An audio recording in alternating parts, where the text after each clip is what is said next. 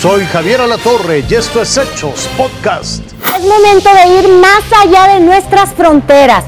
Déjenme decirle que las autoridades están en máxima alerta debido a los recientes desastres naturales ocurridos en donde en Italia y en España, inundaciones e incendios forestales que han puesto en riesgo a miles, miles de personas. Algunos países europeos no están pasando sus mejores días producto de algunas emergencias ambientales que los azotan. En Italia, por ejemplo, las personas andan en bicicleta y en kayaks debido a las inundaciones. Nunca había visto la historia de las inundaciones y las crecidas de los ríos. La situación es realmente mala. Las autoridades confirmaron que las lluvias en región de Emilia-Romagna y que han causado estas inundaciones han cobrado la vida de 14 personas en el norte del país. Equipos de bomberos continúan la búsqueda de personas desaparecidas. Más de 10.000 habitantes han abandonado sus hogares.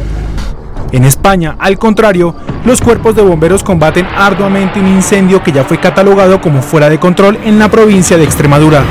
El presidente del país, Pedro Sánchez, dijo que más de 250 bomberos luchan para apagar las llamas. Mucho miedo, pues si se queman las casas y eso, sí, pasa mucho miedo.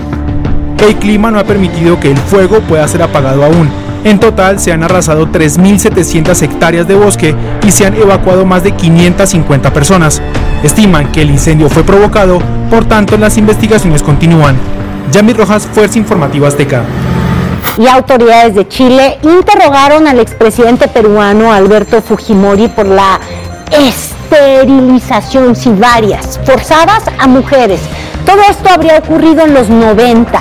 Fujimori negó su participación y la de su gobierno aseguró que solo ofrecía métodos de planificación familiar. La audiencia se realizó a pedido de la Corte Suprema de Chile, que va a decidir si puede ser juzgado por este delito. Un tribunal de Guatemala suspendió la candidatura presidencial del derechista Carlos Pineda señaló que su partido incurrió en varias irregularidades cuando realizó la asamblea en la que anunciaron a sus candidatos. Todo comenzó por una denuncia presentada por uno de los partidos opositores al que Pineda perteneció.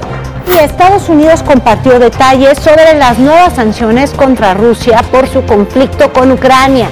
Estas fueron impuestas a 22 personas y 104 entidades con el objeto de mermar la economía y la extracción de energía en Rusia. Las sanciones también son en contra de aquellos que tratan de evitar o violar las medidas impuestas en contra de Rusia.